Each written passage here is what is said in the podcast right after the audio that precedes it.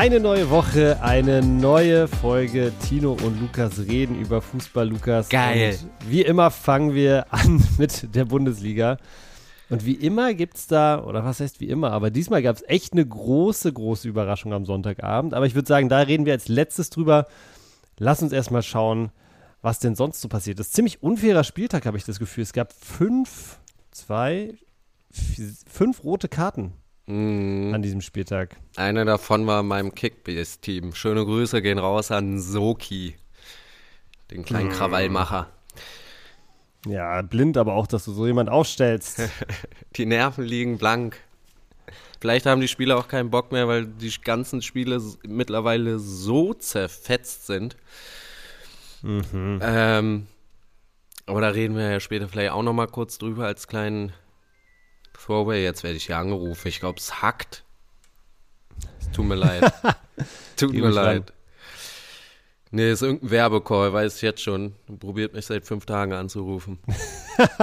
also, vielleicht liegen die Nerven auch blank, weil äh, mittlerweile sind die Spiele ja so in Einzelteile zerlegt. Ähm, aber da wollten wir ja später auch nochmal rauf. Da hatten wir ja eine Frage in die Community geworfen und äh, lass uns erst lass uns erstmal den, den Überblick zum Spieltag machen. Wollen wir chronologisch starten mit dem Freitagabend? Gerne. Den überragenden 0 zu 1 Auswärtssieg von Bremen gegen Kölner, die sich mittlerweile wirklich, wirklich wieder sehr viel besser verkaufen als äh, in der ersten Hälfte der Saison. Also einfach seit dem Trainerwechsel muss man eigentlich schon sagen. Ähm, und die Bremer darf man nicht unterschätzen. Die sind jetzt vier Punkte hinter Frankfurt. Die kriechen so langsam, langsam, langsam, aber sicher mal an die Europaplätze ran. Lassen Freiburg, Hoffenheim hinter sich. Selbst Heidenheim, äh, selbst Heidenheim ist Selbst noch das zwei starke Heidenheim, ja. Unglaublich. Ja, und in Köln, ich muss sagen, dadurch, dass Gladbach auch irgendwie gefühlt jede Woche verliert, also ich habe Gladbach immer nur so, ich ganz selten, dass ich mich mit Gladbach wirklich beschäftige, aber so in letzter Woche, in den letzten Wochen, ich glaube, die haben jetzt seit fünf Spieltagen nichts mehr gewonnen. Äh, maximal vielleicht noch ein, zwei Unentschieden und äh, ja, mittlerweile wirklich auch gefährlich nah an den Abstiegsplätzen. Das wäre jetzt so ein bisschen mein Hoffnungsschimmer, wenn ich Köln wäre, weil ich glaube, aus der zweiten Liga, wenn du auf Relegation spielst, puh, da kommt schon sicherlich der ein oder andere Brocken in Frage, der da, der dann gegen dich spielen würde. Und Gladbach ist echt, äh, Gladbach echt am struggeln gerade, ne? Ja, und wie du, wie du es schon sagst, also ich glaube, es ist einfach so, auch durch die letzten Jahre und deren Leistungen sind die halt so ein bisschen, ja, es ist halt Gladbach, mal Hümer, Hot, aber die werden schon nicht runtergehen. Nach oben passiert auch nichts, aber du hast recht. Also es sind jetzt sechs Punkte Unterschied und sie sind halt wirklich die Schießbude der Liga, haben am zweitmeisten Gegentore kassiert. Äh, Und wie du sagst, sie sind wirklich in einem Negativlauf. Äh, und es sieht auch wirklich Woche für Woche irgendwie gruseliger aus. Jetzt, ich meine gelesen zu haben, dass Player länger ausfällt, der ja nun auch wirklich zu den Besseren da gehört. Sie haben komplett ihren Fußball unter Suane umgedreht auf irgendwie ein Konterspiel, haben aber überhaupt nicht die Spieler dafür und also es ist nicht so dolle, was da gerade los ist. Ja, großer Umbruch einfach auch, ne? Also, ich glaube, das ist ja von allen Gladbach-Fans irgendwie so erwar- erwartet worden, dass die Saison vielleicht jetzt nicht äh, in Europa, auf den europäischen Plätzen beendet wird. Ähm, aber so schlecht, äh, glaube ich, hatten sie dann trotzdem gehofft, dass sie nicht sind. Hm, Ja, das glaube ich auch. Ähm, paar, glaube ich, ganz geile junge Spieler, auch diesen Rocco Reitz. Ich weiß nicht, ob du den im Blick hast. Ja, ne, aber Sichi, der hat, äh, der hat Stutzen, die sind 10 Zentimeter hoch. Ist ja genau mein. Lieb ich. Lieb ich. ist so ein bisschen Schön kurze Stutzen und eine Haarband, Digga. Ist genau mein Typ. Ja, aber ey, erstmal geiler Name, Rocco Reitz, äh, fühle ich. Ja, irgendwie so ein 80er Pornostar, wa? Aber ja. Ja, würde ich auch so. Rocco Reitz, ja. geiler Name und Kann aber auch, Typ. kann, kann auch nicht so viel Reize setzen. äh, momentan irgendwie nicht, ne? Und alleine ist dann natürlich auch ganz schwer. Ich habe nur gesehen, dass der irgendwie vor drei, vier Wochen mal so ein äh, das Cover von der Elf Freunde hatte, was ich schon sehr, sehr krass fand. Ähm, ja, aber wie gesagt, großer Umbruch in, in Gladbach einfach gerade. Ich denke und hoffe, dass die überm Strich bleiben, ehrlich gesagt. Ähm, und dann muss man schauen, wie es nächste Saison weitergeht. Aber es ist auch immer ganz gefährlich, ganz gefährliches Fahrwasser, so in so einer Situation zu sein. Du hast eigentlich sechs Punkte vorm Abstiegsplatz, aber nach oben gibt es eigentlich auch nichts mehr zu holen. Und sechs Punkte ist so ein bisschen wie so eine 2-0-Führung. So, du wägst dich halt, glaube ich, in Sicherheit. Mhm. Aber das kann einfach drei, vier Spieltage mal richtig scheiße laufen. Und das können ja auch die letzten drei, vier Spieltage sein. Und dann stehst du da. Und was ich bei Gladbach auch krass finde, ist, dass, ähm, also ich meine, es geht ja wirklich, gerade durch die Medienlandschaft sind ja Trainer eigentlich äh, gefühlt nach drei Niederlagen sowieso immer auf dem, auf dem Schleudersitz. Äh, und Seoane ist irgendwie, also ich lese nicht so viel davon, dass der irgendwie großartig in Frage gestellt wird oder, oder angezählt wird. Muss aber sagen, so richtig, also es ist ja nicht so, dass da kein Potenzial in der Mannschaft steckt und so langsam muss man sich schon fragen, ist, ist er dann wirklich der Richtige, weil also diese Woche war wirklich, ich glaube, die hatten, die hatten eine Zweikampfquote von irgendwie 30, 30, 34 Prozent oder so, also wirklich, wirklich unterirdisch. Mhm. Und man sich auch sagt, das ist ja, also das ist ja ein Wert, wo man sagen kann, ne, dann schmeißen sich die wenigstens rein, wenn es fußballerisch nicht läuft oder so, aber wenn auch, auch da bei diesen wie sagt man, diesen, diesen einfachen Tugenden, ja, diesen harten Faktoren auch überhaupt mhm. nichts läuft, dann ähm, weiß ich nicht. Weiß ich nicht. Außerdem, ich finde, der, der Seoane heißt der, der erinnert mich immer, mhm. kennst du noch Drei Engel für Charlie? diesen Bösewicht, der, mhm. der, diese Haarlocke von Lucy Lou, der, der erinnert mich wirklich hart an den, was ihn nicht unbedingt sympathischer macht. Ah. Ähm, naja, wir werden es wir werden's weiter beobachten, Tino. Ähm, Union siegt gegen Hoffenheim, zieht sich da, glaube ich, so langsam einfach komplett raus, sind jetzt auf dem 13. Platz, 24 Punkte, 8 vorne weg, haben so ein bisschen irgendwie ihren, ihren Stiefel wiedergefunden, machen keine verrückten Sachen, machen Union-Sachen, werden dafür belohnt. Gegen ja, Hoffenheim. Da nichts mehr an. Da brennt nichts mehr, mehr an, da brennt noch eher, da brennt noch eher der Baum in Hoffenheim, weil das mit dem Kader, boah, ist ja echt auch nicht so dolle.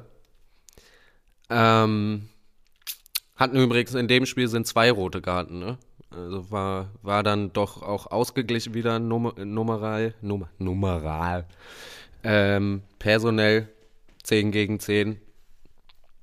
Ähm, was kann man sonst noch sagen? Leverkusen siegt unspektakulär oder spektakulär, aber, aber jetzt nicht äh, klatschenmäßig gegen Heidenheim. Heidenheim verkauft sich wieder sehr gut.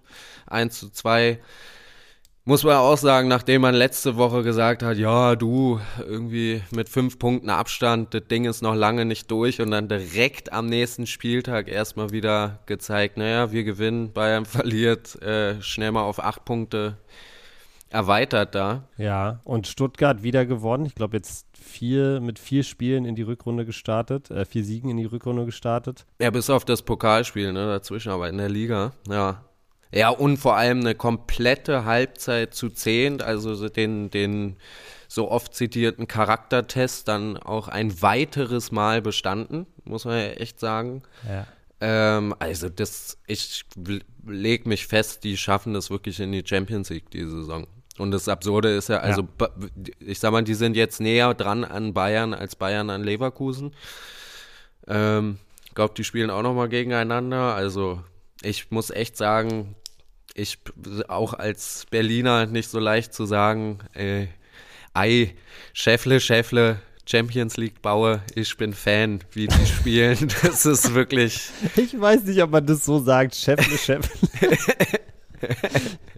Aber gut. Ja, natürlich sagt man das nicht so. Ich bin ja auch Berliner und kein Schwabe. Irgendwie sowas, irgendwas sagt man mit Schäffle, Schäffle, Häusle, Bauer. Ich muss jetzt, war nicht mein bester. Ja. War aber auch nicht mein schlechtester, muss man auch sagen, Tino. Auf jeden Fall nicht. Da gibt es noch einige, die ich auf der Liste habe, die deutlich schlechter waren. Ansonsten Charaktertest hast du gerade gesagt. Dortmund 1-1 gegen Wolfsburg.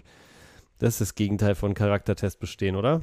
Definitiv und ich muss auch wirklich sagen, sorry, ich habe sie letzte Woche dann wieder zu doll gelobt. Anscheinend können sie damit nicht umgehen. Ich war ja auch nicht der Einzige.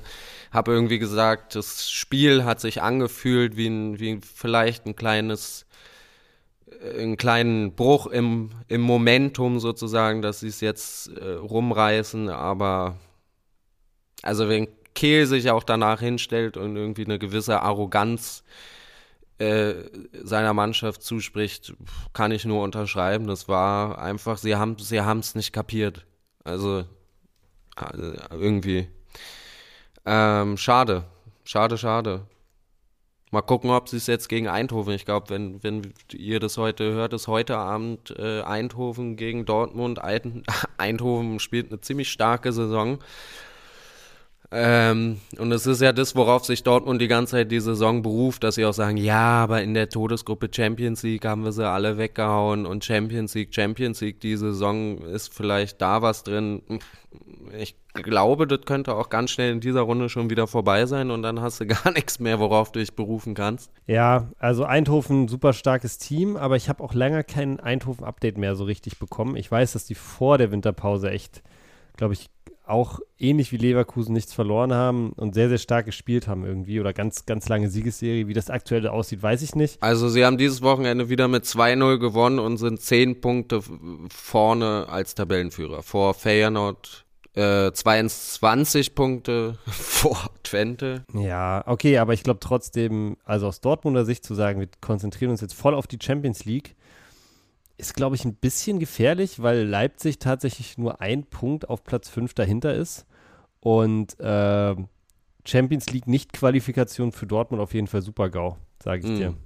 Definitiv. Na, ich meine auch gar nicht, dass sie sich jetzt nur darauf konzentrieren, sondern ich fand, das schwang jetzt einfach immer ein bisschen mit, wenn dann über schlechte Leistungen und unkonstant in der Bundesliga gerufen, äh, äh, geredet wurde, wurde sich aus dem Dortmunder Lager gerne darauf berufen, wie sehr man in dieser Saison in der Champions League performt hat und dass ja dann doch das in der Truppe liegt und so.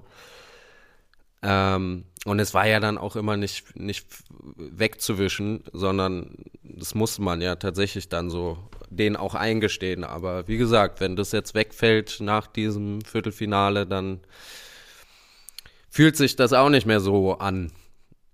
Ja. Äh, apropos Dortmund und ehemalige Mainzer Trainer ist er auch oft, ich finde es, also erstmal, sie, sie, entlassen. Ja, starker Übergang erstmal. Ja, danke, danke. Sie entlassen Bo Svensson, ja, lassen dann diesen Sievert, ich glaube, der kam aus der, aus der eigenen Jugend hoch, ähm, hat, hat nicht so geklappt und jetzt holen sie sich den nächsten Bo rein. Oh, jetzt muss ich zu meinem Rede, Rede, dann kann ich nämlich schnell gucken, wie, der Coach jetzt auch mit Nachnamen heißt. Ich habe jetzt nur den, den Vornamen. Ist auch Däne, oder?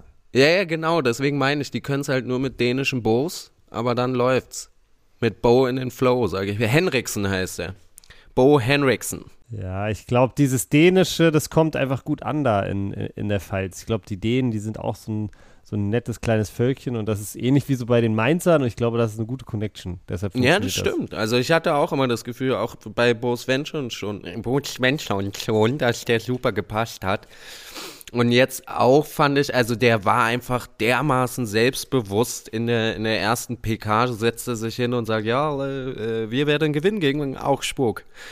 Und wurde ja auch ein bisschen wow, kritisiert. ist heute der große, der große der große Muss, musstest, du jetzt wieder hervor, musstest du jetzt wieder hervorheben. Lass doch einfach laufen, Junge. Lass laufen wie Bo. Der hat nämlich gesagt, wir hauen die weg. Und dafür wurde er ja auch ein bisschen von ein paar Leuten kritisiert, dass man sagt, ah, ja, ja, also wenn das jetzt in die Hose geht, aber ist nicht in die Hose gegangen. Ähm, haben 1-0 gewonnen, haben auch verdient 1-0 gewonnen, haben mal wieder eine Elfmeter verballert, der vierte in der Saison. Aber er hat äh, gute, gute personelle Kniffe gemacht, äh, umgestellt ein bisschen und es ging alles auf und ja, fand ich, fand ich irgendwie beeindruckend. Also irgendwie vor ein paar Tagen zu sagen, wir hauen die weg und dann hauen sie sie weg und Augsburg ist ja nun auch wirklich eine eklige Truppe zu bespielen und es, es war absolut verdient, der Sieg. Also bin ich mal gespannt, äh, weil Mainz ja auch immer eine Truppe war, die, wenn die dann irgendwie einen Lauf hatten und äh, das gepasst hat mit dem Trainer, haben die ja auch wirklich mal äh, einen guten Lauf hingelegt und auch große ärgern können. Also bin ich gespannt. Ja, ja, ich bin auch gespannt. Aber ich bin ehrlich gesagt viel gespannter, jetzt mal äh, langsam drüber zu reden, was da in München schon oder beziehungsweise in äh, Bochum passiert ist, Lukas. Ja, ein Spiel können, wir dürfen kommen, Gleichberechtigung. Freiburg gegen Frankfurt 3-3 äh, vor dem, vor dem Bayern. Es ist mir so egal, wie Freiburg gegen Frankfurt gespielt hat. Ja, dir hat. ist es egal, aber da draußen sind ja sicher etliche Freiburg- und Frankfurt-Fans. Man kann es auch abreiben, es war ein ziemlich wildes Spiel, so ziemlich, also es wurde gespielt, bis der Gegner einen Fehler macht und dann wurde ein Tor geschossen. Und dann geht das Ding halt 3-3 aus. Mehr habe ich dazu auch nicht zu sagen, Tino. Jetzt darfst du bitte zu deinem Highlight-Spiel. Äh, zu meinem Highlight-Spiel, zu unser aller Highlight-Spiel. Und ich sage dir ehrlich gesagt, für mich war es überhaupt kein Highlight-Spiel, weil ich war gestern Nachmittag, also das Spiel war gestern Abend, Sonntagabend, 17.30 Uhr, glaube ich, war ich unterwegs und war so, okay, äh, gehe ich jetzt nach Hause und gucke mir das Spiel an oder ähm, gucke ich mir das 5-0 in den Highlights später an. Ja. Gucke ich mir das 5-0 in den Highlights an. Genau, so habe ich auch gedacht. Und dann war ich so, hm, ja, doch, hätte ich eigentlich jetzt mal Bock, entspannt ein bisschen Fußball zu gucken, ein bisschen Bayern zu gucken. Guck einmal auf mein Handy und ich weiß nicht genau, aber ich glaube, es war die 15. Minute, 14. Minute oder so. Es war 1-0 Bayern und dann dachte ich mir so, nee, komm, Alter. Äh, die haben Wut im Bauch, das wird ein 6-0, äh, muss ich mir jetzt nicht reinziehen. Ne?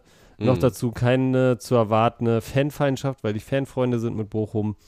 Ey, was will ich da? Was, also, gibt mir gar nichts. Ähm, Habe ich mir das Spiel nicht angeguckt. Später einen Ticker geguckt, 3-2 Bochum, Lukas. Was ist da passiert? Tja, also Punkt 1, Tino, vielleicht schreibst du dir jetzt langsam mal hinter die Ohren, dass du dann trotzdem nach Hause gehst und die Spiele guckst, damit du weißt, worüber du heute mit mir reden tust.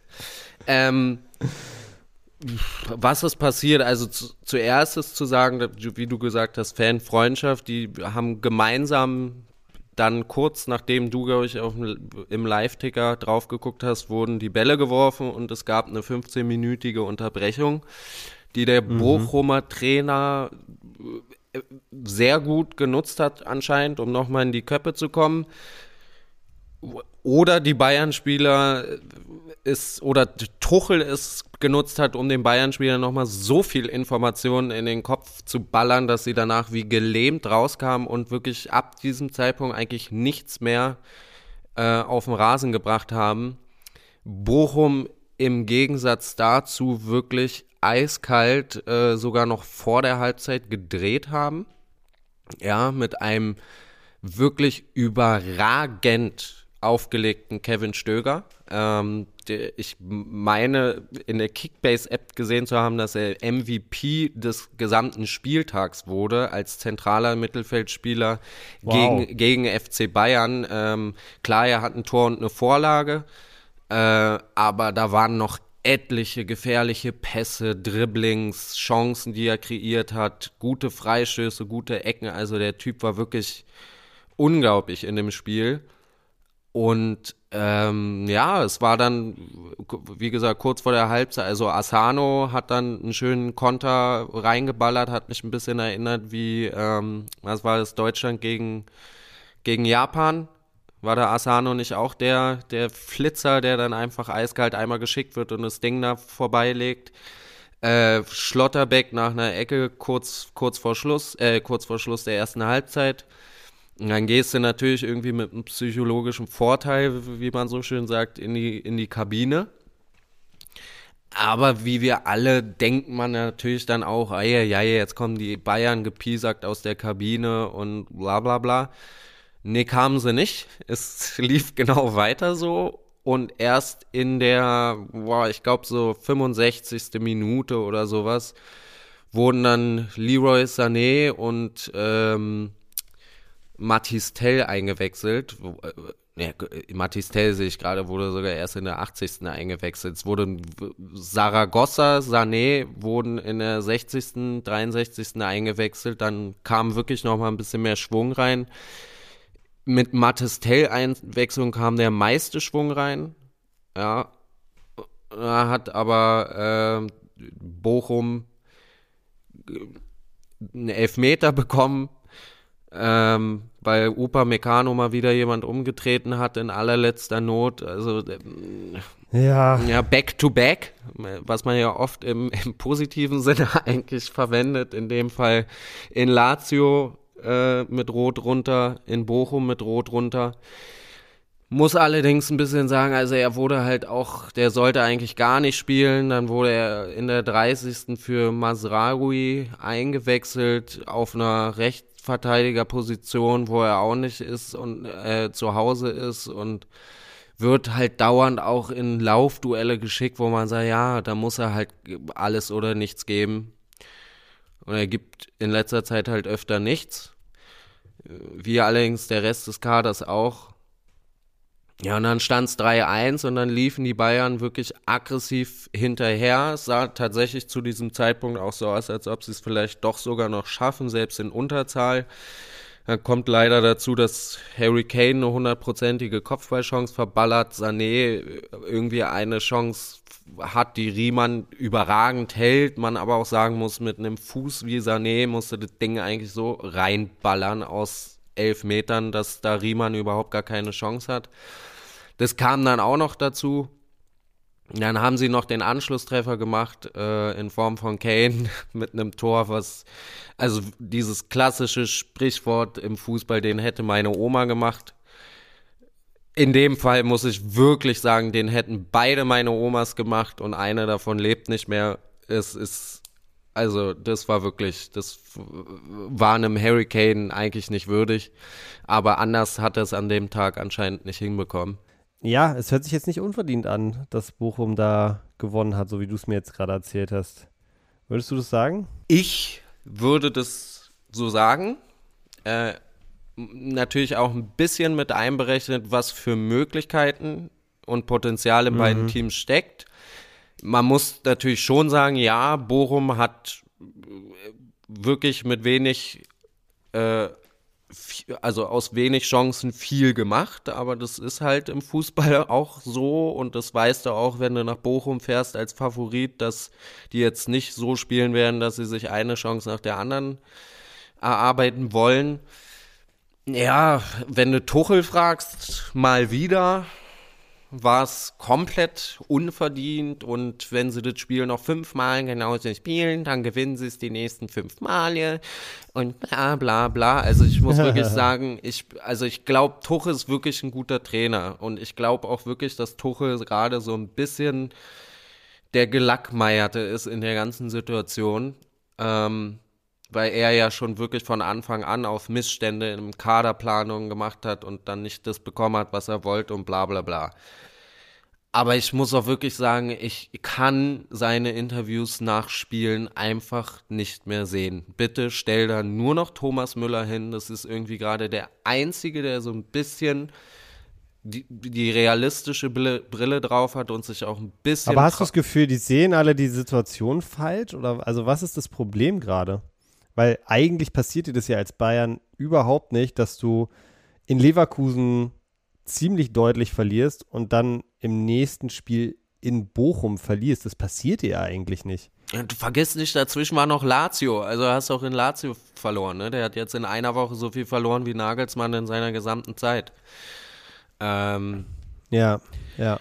Ich, ich, ich muss dir wirklich ganz ehrlich sagen, ich das ist jetzt wahrscheinlich auch ein bisschen Populismus oder wird mir als Populismus dann, dann raus ausgelegt. Aber ich, ich glaube einfach, dass wirklich von den Starting elf Spielern, die da drauf stehen auf dem Feld, also dass Mattes Tell zum Beispiel nicht gespielt hat, halte ich für vercoacht gerade in der Situation. Das war, das war dumm, weil er wollte wieder irgendeine Idee draufbringen, die nicht gezündet hat. Aber ich muss sagen, die anderen sind anscheinend überbewertet. Also ich, dass ein Upamecano, der, der ist seit Jahren nicht deine Konstante, die du da hinten haben willst bei Bayern. Der hat in seinen einzelnen Attributen, ist der überragend, der hat ein super Passspiel, der ist super schnell, der ist körperlich ein Monster, aber er kriegt es halt seit Jahren nicht hin, diese, diese Komponenten dauerhaft konstant zu vereinen. Leroy Sané, die Diskussion haben wir auch seit Jahren, brauchen wir nicht aufmachen. Der braucht, glaube ich, einfach, dem darfst du nichts aufschultern. So. Ein Kimmich ist, glaube ich, einfach nicht so gut, wie er selber von sich denkt. Ist jetzt ganz böse gesagt, aber ist so anscheinend. Ein Masraoui ist doch kein, das ist doch, äh, ich rede mich hier gerade um, um, um in Teufelsküche, aber ich glaube, du weißt, was ich meine. Ja, mach weiter, gerne, bitte. Ich lieb's. Hol mal richtig aus jetzt hier. In Rafael Guerrero, der, der war vorher bei Dortmund. Der war vorher bei Dortmund. Und dann, ja, okay, den holst du dir und jetzt soll der da aber Stamm spielen. Es war ja auch nicht, dass er Dortmund alleine geschultert hat. Der war bei Dortmund auch schon einer, der immer wieder seine überragenden Momente hat, aber auch wieder so ein Spieler, wo du sagst, dem darfst du nichts aufschultern. Der, der muss irgendwie ein paar Lieder neben sich haben und dann ist der überragend in seinen einzelnen Attributen, Schusstechnik, Flanke, Auge, Kreativität, aber in dem Moment, wo du ihm irgendwie sagst, Junge, du, an dir müssen sich jetzt die anderen auch mit orientieren, das klappt nicht. Musiala ist, der ist natürlich sehr gut, aber der ist halt noch nicht, der ist noch nicht überragend, der ist noch nicht Weltklasse. Und das ist aber, wenn das dein Anspruch ist bei Bayern, die ganze Zeit zu den Top 5 der Welt zu gehören, gucke ich mir den was Kader ja an. Ist, ja, genau, muss. was es ist, dann gucke ich mir diesen Kader an und sage, sorry, jetzt gerade, ich habe die, die Elf vor mir, Manuel Neuer im Tor, ja, Mathis de Licht, ja, Harry Kane, ja. Es sind drei mhm. Spieler von elf und Mathis de Licht ist einer, den du gerade mental sowas von selber in ein Tal gecoacht und geredet hast, dass der gerade nicht auf dem Level ist, wo du ihn eigentlich hast. Aber das sind die drei Spieler, wo ich sage, die, die sind, die sind Weltklasse. Ein Thomas Müller, ja. ne, der ist einfach, der ist mittlerweile alt. Ein Mathis Tell wird da in ein paar Jahren sein. Ansonsten, Digga, du stellst da, du spielst mit Erik Maxim Choupo-Moting. Warum spielt er Starting 11, wenn, wenn Mathis Tell auf der Bank sitzt? Verstehe ich einfach nicht. Ich glaube, das sind dann so einzelne Entscheidungen, äh, wo man sagt, ich sehe jetzt einen Choupo-Moting vor einem Matistel, äh, warum auch immer das Tuchel dann in dem Spiel gemacht hat. Aber ich glaube, was so da drunter liegt oder die Message eigentlich, die ja irgendwie da mitschwingt, ist, dass der Kader einfach nicht stark genug ist im Moment. Mhm. Und ich finde auch ehrlich gesagt, wenn ich mir jetzt angucke, wer da gerade verletzt ist in Bayern, ja, das ist sicherlich blöd, dass zum Beispiel ein Konrad Leimer verletzt ist, glaube ich, ganz wichtiger Spieler, Kingsley Coman natürlich, Serge Gnabry. Aber weißt du, was ich meine? Also die haben immer noch im Kader aktuell 25, 26 nicht verletzte Spieler. Und wenn du dir die anguckst, dann muss ich echt sagen, da sind mittlerweile, und ich glaube, das ist halt einfach wirklich das Problem von Bayern, dass mittlerweile so eine Verletzung von einem wichtigen Spieler einfach viel zu viel Unruhe reinbringt. Und vor allem der zweite Anzug, ja, das war irgendwie, finde ich, immer so eine krasse Stärke von Bayern. Du hast mal eine Verletzung gehabt, du hast auch mal wichtige Spieler gehabt, die sich verletzt haben, aber gefühlt sind dann immer andere gekommen, die das aufgefangen haben. Und das passiert in dieser Saison, finde ich, gar nicht. Ich finde, die ja. Mannschaft hat sich irgendwie immer noch nicht so richtig gefunden. Wahrscheinlich auch, weil es immer viele Umstellungen gibt. Und äh, gleichzeitig so die Neuen, die gekommen sind. Ja, äh, Konrad Leimer, finde ich, hat sehr, sehr stark gespielt, als er noch fit war. Aber ansonsten. Aber Digga, jetzt mal ganz kurz, das kannst du doch auch keinem erzählen, du sagst, einer der wichtigsten Spieler, die gerade nicht verfügbar sind, ist Conny Leimer. Geh mal zu Carlo Ancelotti und erzähl ihm das. Geh mal zu Mourinho und erzähl ihm das. Er guckt dich an und sagt, okay, Konrad Leimer, alles klar, wir bauen wir ein Team um ihn rum. Auf geht's. Umbruch um Conny Leimer. Ich feiere den auch, der hat auch sehr gut gespielt, aber das ist doch auch jemand, den stellst du, den stellst du neben einen, neben einen Gündogan, den stellst du neben einen, wer ist gerade so überragend im zentralen Mittelfeld äh, auf dieser Welt? Den stellst du neben den Groß. Ja, den, so, das sind, es waren jetzt zwei Deutsche, okay, aber ähm, Weißt du, was ich meine? Ich weiß, was du meinst. Ich weiß, was du geil, meinst. Aber das ist doch keiner, wo du, wo du als FC Bayern sagst, ja, ey, dadurch, dass der verletzt ist, das können wir ja auch nicht auffangen. Ja, und ich glaube, ganz lange war es so, dass dieser Wechsel von Harry Kane so im Schaufenster stand und so die ganzen Transferaktivitäten auch irgendwie daran bewertet wurden. Und der ist weiterhin ein krasser Transfer, ne? muss man einfach sagen. Hat ja auch jetzt wieder getroffen in dem Spiel. Aber irgendwie ist er auch immer so ein bisschen Feigenblatt dann gewesen für den Rest äh, des Kaders, wo es dann die Lücken gab. Und ich finde, das kommt jetzt gerade so richtig raus. Ähm, und ich glaube, also jetzt mal als kleine Prediction, dass Bayern auf eine richtig krasse Shoppingtour gehen wird im Sommer. Weil gefühlt haben sie das mit Ausnahme jetzt von Harry Kane auch zwei, drei Jahre nicht so doll gemacht. Auf der einen, ja, auf der anderen Seite darfst du, du darfst auch nicht vergessen, dass sie sich, also ich glaube, Mathis de Licht hat 70 gekostet, Kim hat Billig 60, war das alles 60 nicht, ja, gekostet, klar. Kane hat 100 gekostet, also dann haben sie da auch, ne? Bowie hat jetzt 30 gekostet, also dann hast du quasi, bevor du einen fetten Umbruch brauchst äh, oder vollziehst, den du jetzt, aber dann, dann datier das mal mit 3 bis 500 Millionen. Also 300 bis 500 Millionen, was sollen die da reinstecken? Die brauchen ja wirklich fast auf jeder Situation. Und ob du noch so viel Geld gerade für einen Sané, einen Gnabry, ich sag, wie gesagt, ich, ich bin ja dankbar dafür, weil meine Prediction, Kimmich ist weg im Sommer, ähm, glaube ich, kommt immer näher. Äh, die Frage aller Fragen ist dann natürlich auch schon wieder, muss Thomas Tuche jetzt weg, müssen mehr Spieler weg, muss beides passieren. Äh, ich fand auch witzig, in, in, böse gesagt, in der Timeline äh, auf, auf diversen äh, Social Media Apps kam, kam mir reingespült, Bayern hat sich im Sommer mit Kane den Fluch von Tottenham und den durch Guerrero die Mentalität von Dortmund ins Team geholt. Kein Wunder, dass sie nichts gewinnen. Es ist sehr böse, ist, ist sehr böse gesagt gemein. und naja, es, es kommt auch nicht von mir und ist natürlich sehr gemein und es passt auch nur jetzt gerade nach dieser Woche sehr gut, ja. Aber es ist halt auch ein bisschen das, was glaube ich, also, ne, ich glaube, so ein Bayern-Fan, der das jetzt gelesen hat, der lacht da nicht drüber, sondern denkt sich, ja, ja, genau das habe ich gesagt vor der Saison. Ja, ähm, es, es wäre schon wirklich ironisch lustig fast, wenn Harry Kane zu Bayern wechselt, der ja immer so ein bisschen das, äh, das, ja, das Fleckma hat, dass er irgendwie keine Titel gewinnt und dann Bayern das erste Mal seit 500 Jahren ohne Titel bleibt. Also die haben ja noch nicht mal, die haben ja nicht mal den Ligapokal gewonnen, oder? Die haben noch vor der Saison den Ligapokal auch gegen Leipzig verloren. Also die haben ja wirklich mhm. gar nichts gewonnen bis jetzt. Mhm. Also nicht mal die ganz kleine Silberware gibt es da. Ja, und ich weiß auch noch, dass bei diesem Ligapokal wurde auch noch so geungt, ja, so haben so den, Kane ist seit gestern da und sofort den ersten Titel. nicht das da. Ja, ja, jetzt stehen wir hier sieben, acht Monate später und so.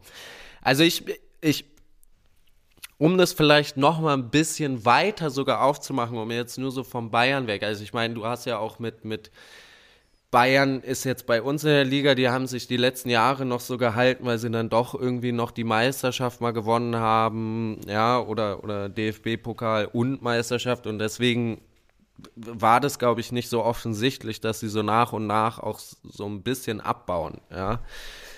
Aber ich finde generell kann man, also Barca ist jetzt natürlich auch abgerutscht, Menu ist abgerutscht, klar, da kommt auch viel Missmanagement dazu, aber es es ist ja auch zu sehen, dass so ein paar Fußballgrößen, und da gehe ich sogar mal, erweitert es sogar mal ein bisschen weiter auf nationaler Ebene aus, die Nationalmannschaften, dass immer mehr auch kleinere Clubs, die Sachen anders machen, die Sachen clever machen, äh, quasi sehr nah rankommen oder äh, ein paar von diesen ganz großen Teams auch ein bisschen so ein bisschen runterziehen, ein bisschen schlucken, so auf dem fünften, sechsten Platz. Und ich ich finde einfach, also Fußball und dafür ist Tuchel halt vielleicht auch gerade so ein bisschen das charakteristische, jetzt, nur jetzt gerade in dieser Situation. Ich habe gerade schon gesagt, ich halte den für einen sehr guten Trainer, aber ich finde, Fußball ist einfach zurzeit wieder so kompliziert geworden, dass alles ist dermaßen verkopft und mit Taktik geprägt und bla bla bla, was die Spieler alles kriegen und machen müssen und was für, für äh, Campusse, sagt man das, und Trainingsbedingungen und hier noch technisch und da noch ein Sport-BH dran mit einem Tracking-Chip und bla, dass ich sage, was ich glaube, wir sind mal wieder so ein bisschen, Fußball wird ja auch in Zyklen, ne? Dass immer die, die Großen legen immer was vor, dann orientieren sich alle daran, dann wird das Niveau so ein bisschen angepasst. Und vielleicht sind wir jetzt einfach gerade mal wieder am Moment. Jetzt haben wir schon wieder den echten Neuner, der ist wieder ein richtiger Bestandteil seit zwei Jahren in Teams. Vor fünf Jahren war der quasi wie ausgestorben. Vielleicht kommen wir gerade mal wieder ein bisschen an einen Punkt, wo man sagt, ey, das Niveau hat sich so angeglichen, weil alle quasi diese Professionalität und, und äh, äh, im Ausbildungsstand auf einem ähnlichen Niveau sind, dass man sagt, und jetzt muss man einfach mal wieder die außergewöhnlichen Talente und Stars vielleicht einfach mal ein bisschen von der Leine lassen und machen lassen. Und da gucke ich und verweise ich sehr, sehr gerne auf Ancelotti und sein Real Madrid, weil ich dir ganz ehrlich sage, der ist der vereint das alles so gut und zwar schon seit Jahren. Und wir sagen immer, oh, dieses Reale in der Champions League. Und ja, wenn es drauf ankommt, sind die da. Weil der gibt den viel mit. Es ist ja nicht, dass Ancelotti da nichts macht. Der gibt den viel mit. Aber in den Schlüsselmomenten ist er sich einfach bewusst, dass ich da unglaubliche Fußballer habe und Stars habe, denen ich einfach mal sage, weißt du was, wenn du was siehst, groß mach du mal. Vinicius, du spielst links. Ja, was soll ich machen? Digga, du spielst links. Das ist, das, das, das ist Meinst deine du, das Aufgabe. ist die Ansprache in der Kabine.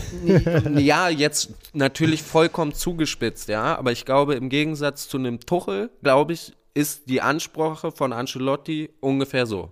Während Tuchel dir fünf PowerPoints in der Woche mitgibt und sagt, wie du das und das und hier und auf den Gegner zugespitzt und in dem System und dem und, und vielleicht ist man langsam mal wieder da, dass man sagen muss, lass mal laufen. Und das find, das meinte ich gerade auf nationaler Ebene. Das haben wir ja seit Jahren, Gott sei Dank, in Nationalmannschaftsturnieren, dass, dass einfach die Lücke kleiner wird und immer wieder auch Überraschungen da sind. Und es ist ja immer, dass du siehst, die verteidigen mit allem, was sie haben. Und mittlerweile hat eigentlich jede Nation auch ein, zwei, drei außergewöhnliche Fußballer, die dann in der Premier League spielen, die in Spanien spielen, die auch in Deutschland spielen.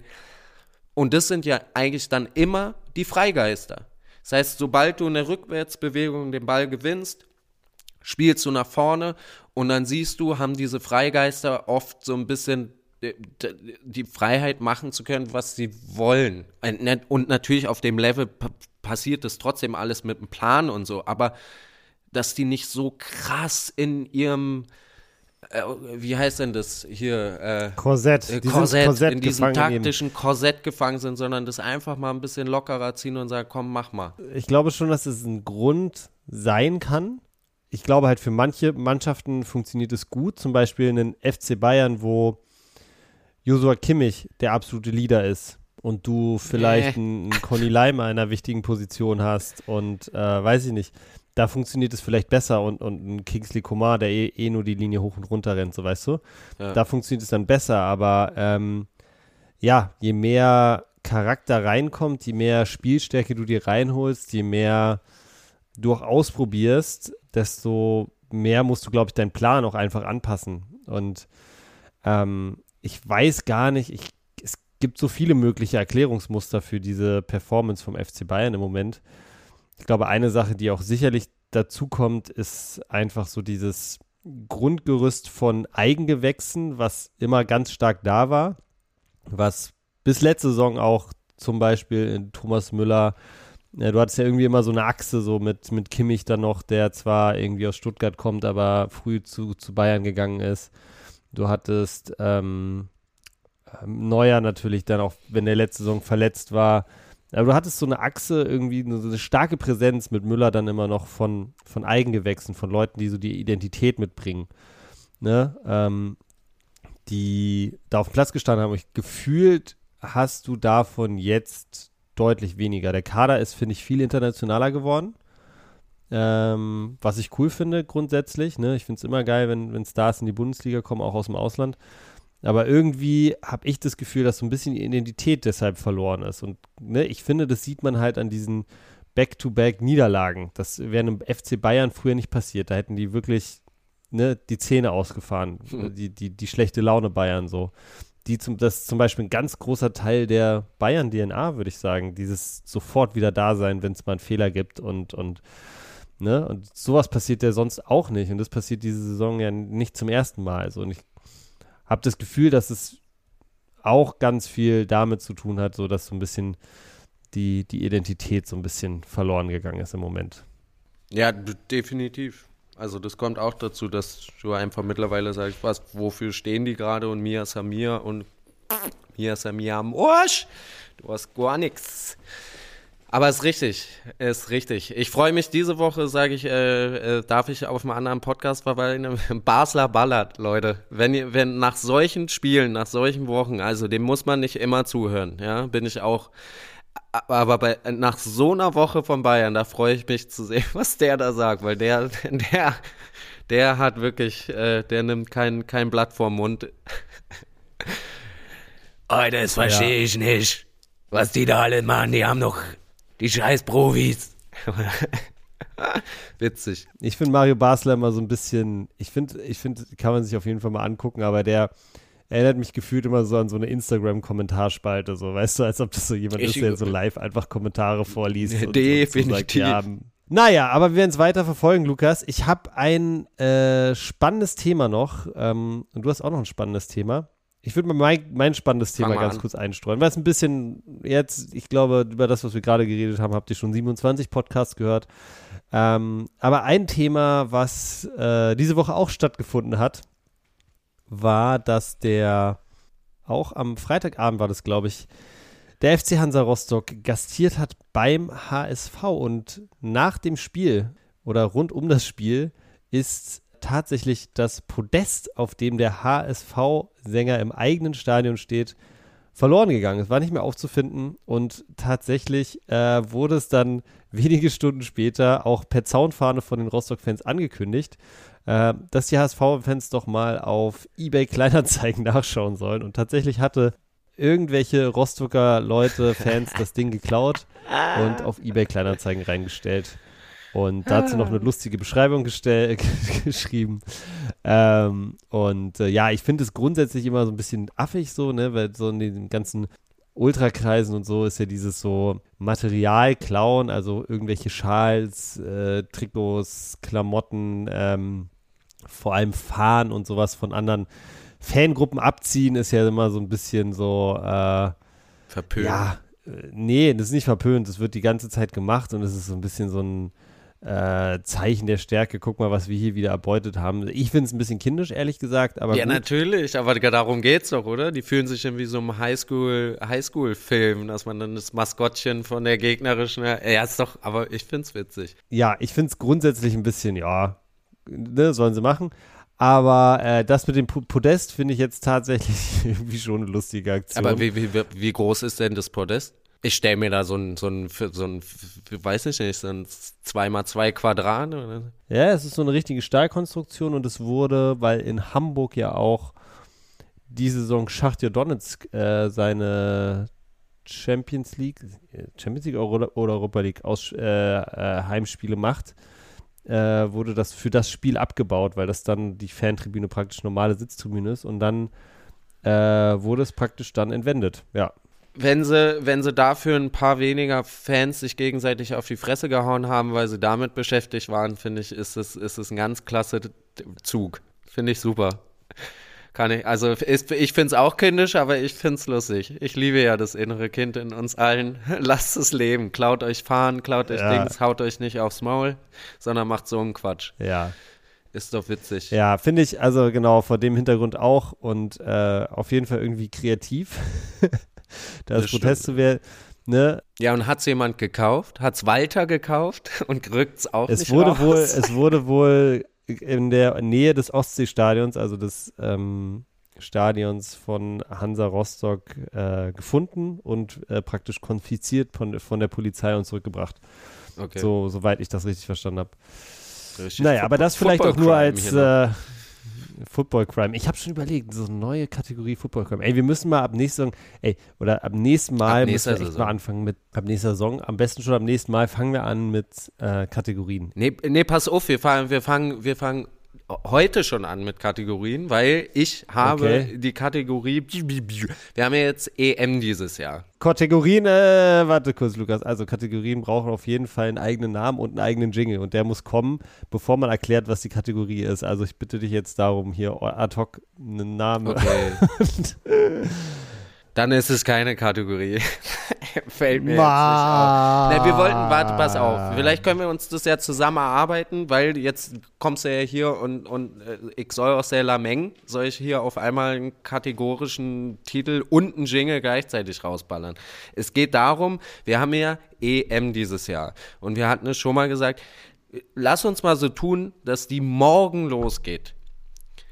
Wen was und wie stellen wir auf und zwar zum jetzigen Zeitpunkt. Ja, Also mit allem, was jetzt gerade Bayern in der Krise. alles äh, drumherum wird mit eingerechnet. Okay, verstehe. Also so einen Nübel können wir dann zum Beispiel auch nicht ins Tor stellen, weil der jetzt gerade verletzt ist. Zum Beispiel. Zum Beispiel. Oder ein Kimmich auf die Sechs stellen geht gerade auch nicht, weil der gerade einen Mist zusammenspielt.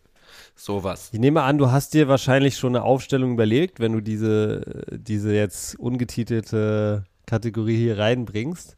Ja, natürlich. Willst du vielleicht einfach mal deine, es so machen, du stellst deine Elf vor und ich gebe euch so ein bisschen die Live-Reaction auf Lukas Elf und dann äh, gucken wir mal, Okay. was der Kader kann oder was dein Team kann. Okay. Okay, hau raus. Die Idee war, deswegen habe ich Kategorie gesagt, dass wir dieses Gedankenspiel vielleicht bis zur EM noch ein paar Mal machen, ne? Refreshen. Also, Finde ich gut. Wenn wir einen Namen Tino finden, dann und Lukas. EM-Kader. Ole, ole, ole, ole. Okay, komm rein hier. Ja. Also, ich würde spielen in einem 3-5-2. Ja, Mhm. ich würde ähm, Neuer würde ich gerade tatsächlich im Tor lassen. Ja, vielleicht auch mit dem Hinblick, letztes großes Turnier für eine Torwartlegende. Äh, und er ist trotzdem, also Atubolo ist noch nicht so weit, Nübel ist gegen, äh, ist zurzeit nicht verfügbar. Äh, Ter Stegen haben wir natürlich noch, ne? Ja, weil er ja mit Barcelona gerade auch äh, jetzt Ja. nicht im Auf. Auch wenn ich glaube, dass Ter Stegen da jetzt vielleicht die geringste Rolle dran hat, aber ja, Das, okay. das ist auch richtig. Aber da kommen wir immer, das ist ja immer die Kacke, äh, worüber sich deutsche Nationalspieler beschweren. Wenn ich nicht in Deutschland spiele, bin ich nicht auf dem Zettel.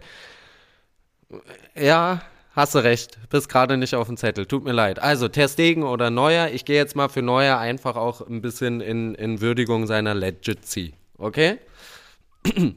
Das Gute ist, wir als Deutschland mussten uns selten Sorgen auf der Torhüterposition machen. Was ich sagen kann, ist, dass Trapp diese Saison es leider nicht ist. Ähm, ich würde dann mit einer körperlich und charakterlich sehr robusten Innenverteidigung gehen und zwar ein bisschen als, als, als unseren Loco, Loco Crazy Guy Antonio Rüdiger. Äh, wobei, oh, der ist gerade verletzt. tief. Ist der gerade verletzt? Oh. ist er? Erster Verteidiger und ich verkacke. Also, ich würde gehen, Ja, super gemacht. ich würde gehen mit Jonathan Tah und Waldemar Anton tatsächlich, äh, wo jetzt wahrscheinlich viele äh, die Hände über dem Kopf zusammenschlagen, aber ich muss einfach sagen, Leute, bei dem läuft's einfach gerade und der bringt einiges auch einfach mit Schwung mit in diese Mannschaft, die meines Erachtens auch viel neuen Schwung gerade braucht. Ja, äh, es wirst, werdet ihr vielleicht in, in, in in dieser Folge merken, dass relativ wenig Bayern-Spieler ähm, vorhanden sind in meiner Aufstellung. Ich muss jetzt, es tut mir schrecklich leid, ich muss jetzt gerade wirklich gucken, ob Rüdiger, noch Rüdiger ist verletzt nicht verletzt. Ist, ist da, der hat auf jeden Fall bei Transfermarkt kein äh, rotes Kreuz hinterm Namen. Das heißt, wir können davon ausgehen, dass er, dass er einsatzbereit wäre für das Spiel morgen. Ah, ich lese hier Thigh Injury, late February. Also sagen, der ist morgen wieder am Start. Morgen ist er wieder fit, glaube ich. Ja, morgen ja. ist er wieder fit. Dann Klostermann hat sich nämlich auch verletzt, wäre auch keine Alternative. Ja, Mats Hummels könnte man natürlich irgendwie noch reinwerfen. Mats Hummels, nee, mal, danke dir. So, wenn Rüdiger morgen nicht kann, trotz äh, Ibo und Spritze, muss es, muss es leider. Nee, weißt du was, dann gehe ich sogar mit Sühle.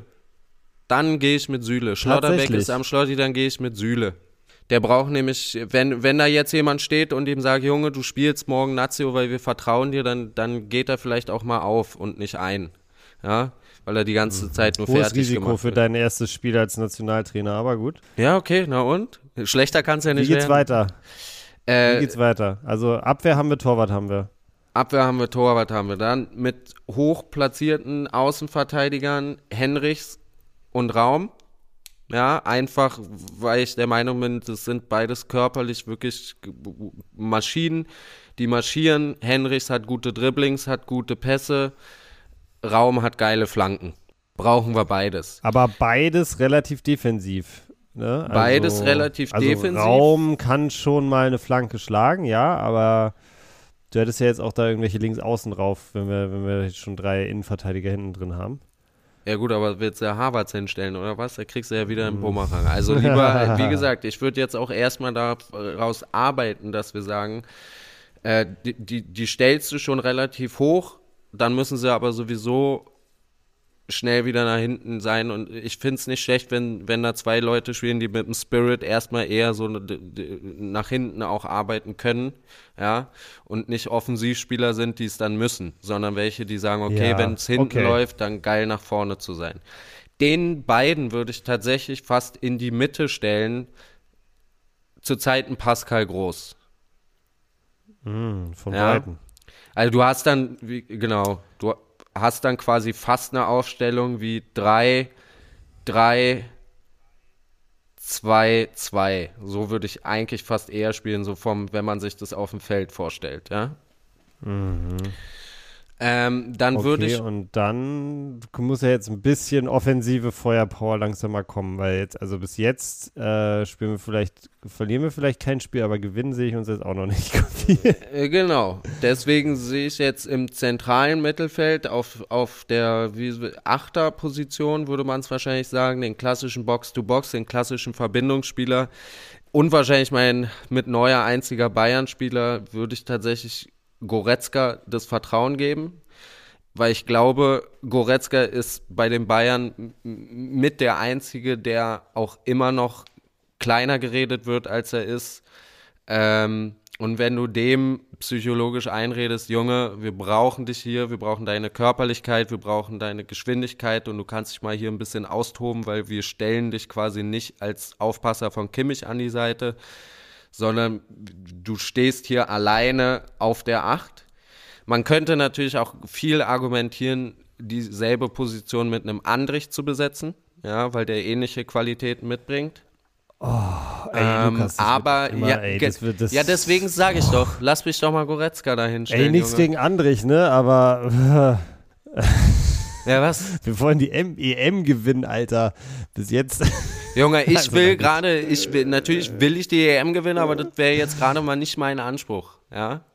Und wenn wir, wenn wir morgen Okay. gegen Schottland spielen, dann ist mir ein Andrich, glaube ich, auch gar nicht so unlieb. Dann stelle ich da zehnmal lieber einen Andrich hin als einen Hängenschultern Kimmich. Muss ich dir ganz ehrlich sagen. Na gut. Okay, Und kritisieren kannst du gleich weiter. immer noch, okay?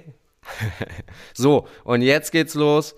Und davor halb links versetzt, wenn Goretzka acht eher so äh, äh, ein bisschen halb rechts spielt, vorne links, also linker versetzt, ein Würz. Und den zwar wirklich sagen, wenn der fragt, was soll ich machen, sagst du, du sollst da vorne spielen.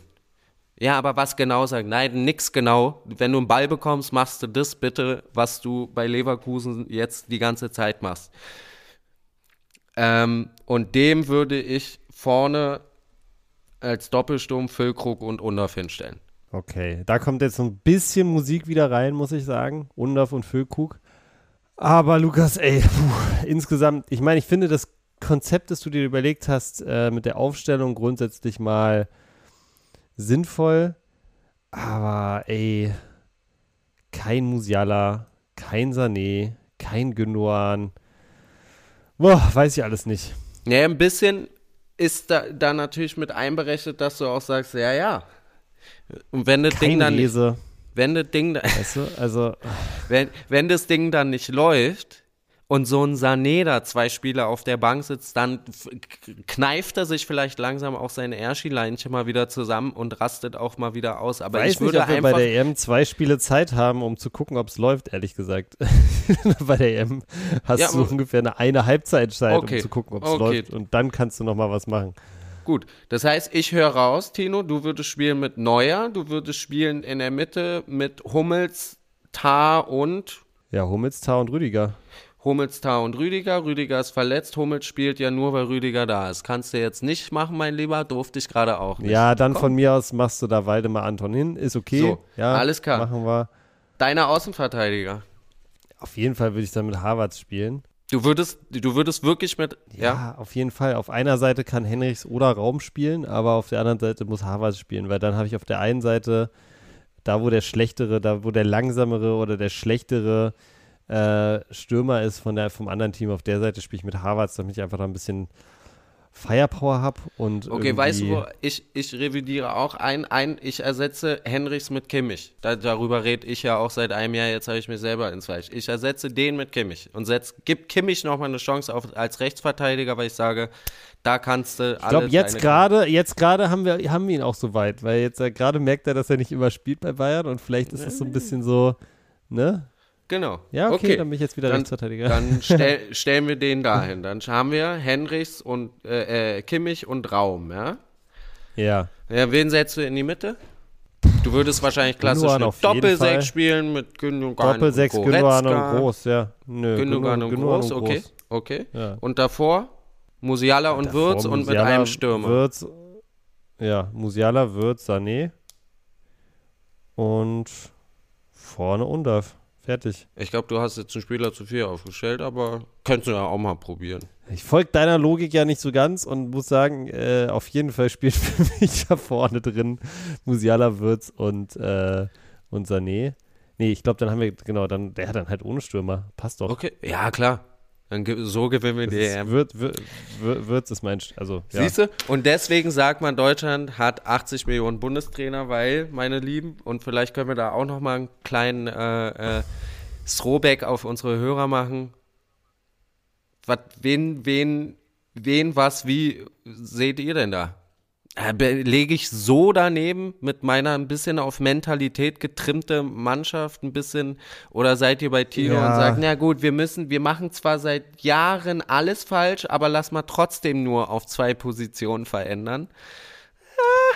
Es ist eine gute Frage der Woche, Lukas. Wer, ähm, wie, oder lass uns mal so sagen, welcher, ähm, welcher Spieler muss auf jeden Fall, was ist der eine Spieler, ja, vielleicht jetzt mal vom Torwart abgesehen, aber welcher Spieler muss auf jeden Fall beim ersten Spiel der deutschen Nationalmannschaft auf dem Rasen stehen? Um wen gibt es wirklich keinen Weg dran vorbei?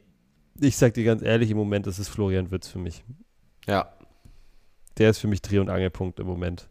Und alles andere würde ich so ein bisschen an Würz ausrichten, beziehungsweise so bauen, dass er da seinen Platz hat, seine Dribblings machen kann und so ein bisschen auch Bock am Zocken hat. Na siehst du, dann sind wir da wenigstens wieder zusammen. Ja, weil das ist auch mein Go-To. Würz wäre außer Neuer im Tor der einzige, wo ich sage, der muss definitiv spielen. Vielleicht noch da in der Innenverteidigung, aber wie du sagst, damit, also mit, mit einem guten Innenverteidiger gewinnst du halt auch kein Turnier. Äh, deswegen bin ich vollkommen bei dir. Um Würz, Würz, Würz gehen. Ich glaube auch, wenn der Mann eine gute EM spielt, dann äh, ja, kann uns da eigentlich relativ wenig passieren, wenn wir es dann hinten noch ganz gut auf die Kette kriegen, dann äh, ist das schon mal einiges, äh, was für die deutsche Nationalmannschaft spricht. Aber Lukas, ähm, ich würde in Anbetracht der Zeit und auch wissend, dass du jetzt gleich los musst, äh, vielleicht nur noch ganz kurz ein paar User-Reaktionen von unserer Frage von letzter Woche ähm, äh, kurz vorlesen. Und zwar haben wir da euch die Frage gestellt, was ihr von dem, vom Investoreneinstieg der äh, bei der DFL haltet. Ähm, ist ja sehr viel Fanprotest gerade außenrum. Und ich kann ja einfach mal ein paar, Re paar Reaktionen vorlesen. Ähm, unter anderem Flo hat auf äh, Spotify geschrieben, ich bin dagegen. Ähm, und bei Instagram haben wir auch ganz, ganz viele Sachen bekommen. Bei Spotify ansonsten noch äh, von Thomas, der geschrieben hat, ähm, ich bin dafür, Spieler und Trainer werden mit, werden mit Geld bezahlt. Man ist als Bundesliga-Konkurrenz zu den anderen Top-Ligen. Die Premier League zeigt, dass man die Top-Spieler so bekommt, auch ohne Ultras und mit Stimmung. Ähm, auf Instagram war das insgesamt eher so ablehnend, ähm, aber grundsätzlich äh, ein paar Leute haben geschrieben Mülleimer, jemand hat auch einfach nur einen Tennisball geschickt.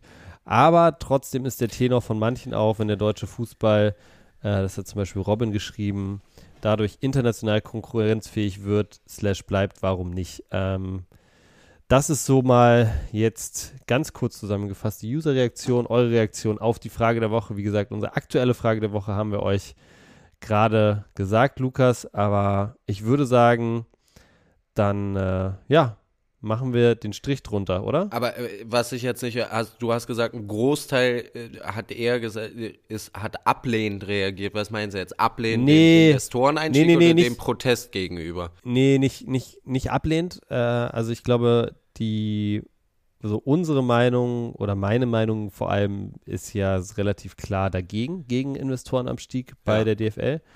Und wenn ich mir so angucke, was die User, äh, dann gibt es einige, die das so sehen wie ich. Aber es gibt auch einige, die halt ein bisschen differenziertere Meinungen haben und sagen, unter den und den Umständen finde ich es gut oder aus den und den Gründen bin ich da gar nicht so dagegen. Also es ist insgesamt gar nicht so negativ, äh, Nee, ich hatte, zum Beispiel von äh, mir Genau, also gedacht, ich hatte auch geschildert. eindeutig das Gefühl, dass das Gros eher, eher gesagt hat, wenn wir international konkurrenzfähig sein wollen, ist es ein, ist, ist es gar keine Alternative dazu, oder?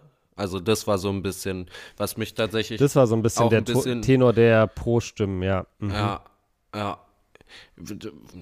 Die Frage ist halt, wie lange machst du das mit? Genau, also die Frage ist halt, wie auch allem bläst sich der Fußball nicht gerade sowieso so auf, dass das, dass das ein relativ limitiertes Ding ist, wo dann sagt, und irgendwann platzt die Blase mit, ist es dann nicht vielleicht sogar schöner, wenn wir diejenigen sind, die vielleicht mal zwei, drei Jahre jetzt nicht ko konkurrenzfähig das Monetäre angeht, aber haben dann irgendwie ein Sicherheitsnetz geschaffen für Fußballer, die dann auf einmal geil nach Deutschland kommen wollen, weil wir eben nicht vor 300 Leuten spielen, sondern vor mehreren Zehntausenden und die Plätze immer noch gut sind, weil die Fans sich ein bisschen, also ja, ich muss auch sagen, ich, ich finde, es ist, ist eine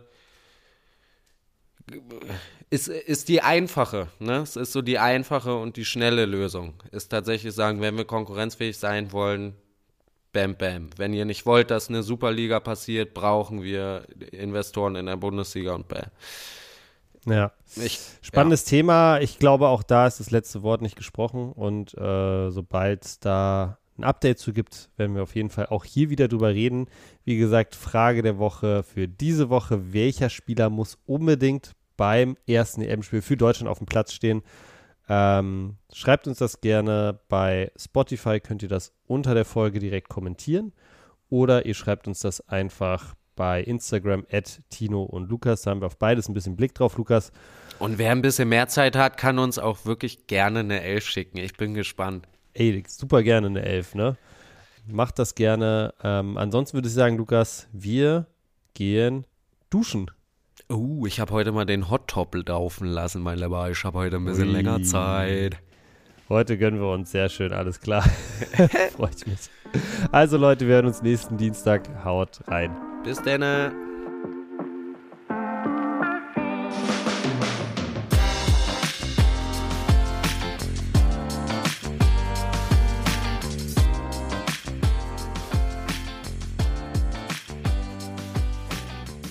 Tino und Lukas reden über Fußball ist eine Produktion von Studio 4.1. Neufolgen gibt es immer dienstags, überall, wo es Podcasts gibt.